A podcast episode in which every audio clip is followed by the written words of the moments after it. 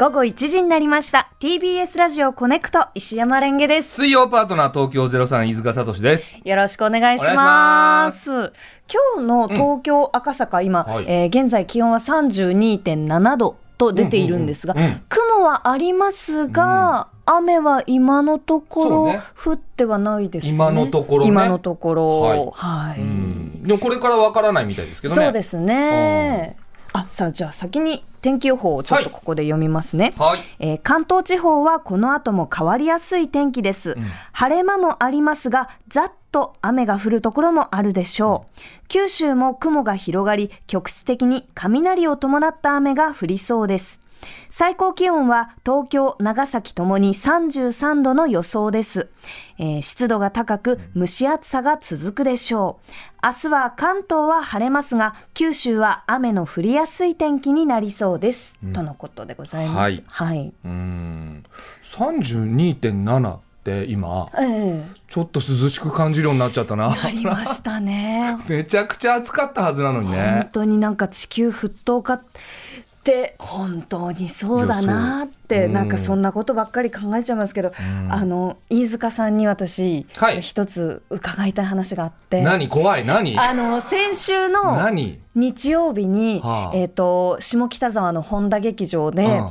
志の輔さんのあの落語、はい。ボタン道路を見てまいりまして。あ、そうですか。素晴らしかったいや、僕も見に行かせていただいたんですけど、めちゃくちゃいいですよね。本当にいいんですよ。あのね、で、いや、すっごくよかった。いや、もう感動が止まらないじゃないですか、今も止ま。らないんです。今も止まらなくて。すごいですね。で、あのー飯塚さんの、うんやっぱりご感想をぜひ伺いたいなと思って。ああ、あの、立川志の輔さんってね、はいもう本当に、まあ、すごい落語家さんなんですけど、で、僕、あの、番組でええ。対談させていただいたことが、はい。まあ、最近なんですけど、はい。あって、で、お近づきにならせていただいて、で、いろいろそのお話聞いた上で、今回のその、レンゲさんが見たボタン道路見させていただいたんですけど、もうとにかくだから、その、志の輔さん69歳なんですよ。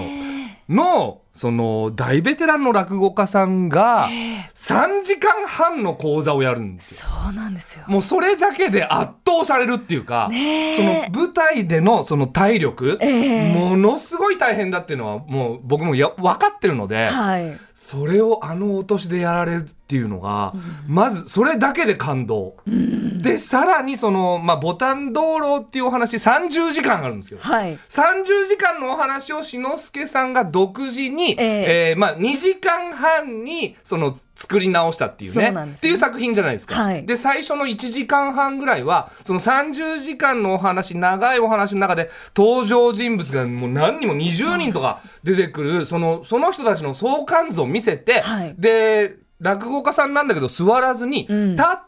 その相関図とともにいろいろ説明していくんですよね。はいで、それがまず面白いんですよ。面白いんですよ。すでにね、はい。その説明だけで。なんか人の名前、もう相関図、名前だけなんですよ。はい名前だけなのに、もう、やっぱり語りで、はい。いろいろな人のその姿っていうのが浮かんできて、うんうんうんここにこんな確執があって、はいはいはいで、この人はこんな人で、うんうんさあ、ここ覚えておいてくださいねっていうところがあったりとか。いやだから、まあ、サービス精神もすごいし、はいそのお客さんのために分かりやすくそう説明するっていう工夫もはいすごいじゃないですか。素晴らでそれがあって15分ぐらい休憩した後にそのここから本編の落語の講座が始まるっていうあのかっこよさね。かっこいいんですよ。幕が開いてねそれまでなかったその座布団が置いてあるんですよね。はい。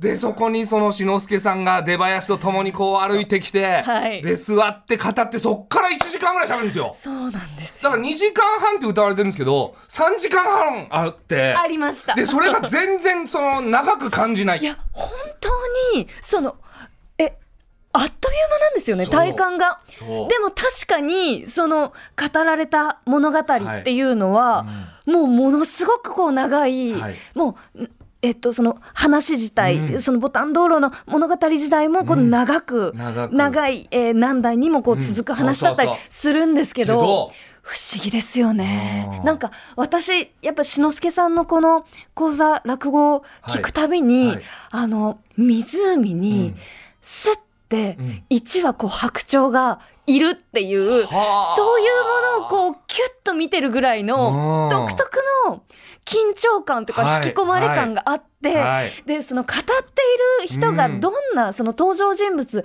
のあの着物の色まで浮かんでくるような、ね。すごいいいですよね。いや本当にすごい芸術ですよ。本当に。あれはだからまあまあその我々まだまだ全然ですけど69歳であれができるんだっていうのはええ本当に一つの指標というかうん目標になりましたよね。いや本当にそのまあレンゲさんの興奮もすごいわかるけど僕も興奮して喋っちゃいましたから今。いやなんかその冷静に人に伝えられることできないんじゃないかっていう、いやまずだってあれ覚えられませんって。いやーすごいですよね。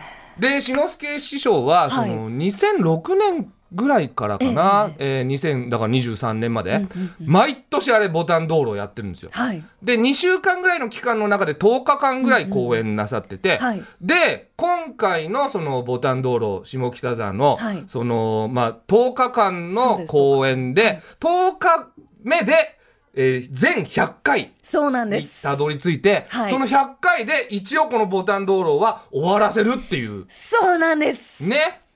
だからもうこっから志の輔師匠のボタン道路は聞けないかもしれない。って思うと余計ねうん。感慨深いだろうしその本人もね今どういうお気持ちで講座やられてるんでしょうかって思いますけど。あの実は私が見たその日曜日の回が、くしくも100回目だったんです。飯塚さん、飯塚さん、マそうなんです。ジ。でいやそれは羨ましいな。いや。飯塚さん、おお水召し上がってください。ごめんなさいちょっと。ごめんなさい。マジかなんか俺もそれ行きたかった。すいません、ちょっと。うん。とんでもないなんかマウントを取っちゃったみたいな。いやみんな行きたかっただろうなそれはでも。そうですよね。あそう。やっぱでも思い入れも違うんじゃないですかご本人のね。いやーそうなんですかね。なんかまあもちろん私が見たのはその100回目の1回だけなんですけど、うんうんうんいやー本当になんかこう終わった後はいはい。も、はい。あのまあ、少しこうお話をされてたり、はいエンディングトークみたいなのありますもんね。エンディングトークのうん中でも、やっぱりあのーまあ、ラスト万感の思いなんのかなってこう、まあ、こちらで想像する部分があったりとかして、そっか。えこれでラスト？はいっていうことは思ったりもしましたがうん。でもこれからまた新しいお話をこうはいお作りになられるのか、はいはい。どうなのかなっていうのは。まあ、パルコ劇場ってはい。いうところでね、そうですね。あの渋谷の、えー毎年、えー、とお正月にはい。1ヶ月公演なさるんですよね。歓喜の歌。う歓喜の歌とかもその、まあ、パルコ劇場のその1ヶ月公演の中で、はいはいえーやられた新作。だ毎年新作を作られるんですよ。うんうんうん。で毎年新作を作ることがすでにすごいことなんですけど、その、まあ、毎年それをやられてるっていうでそれもありますから、まあ、そちらも楽しめると思いますけどまだまだね。うん。いやだから本当にすごい方ですよね。本当に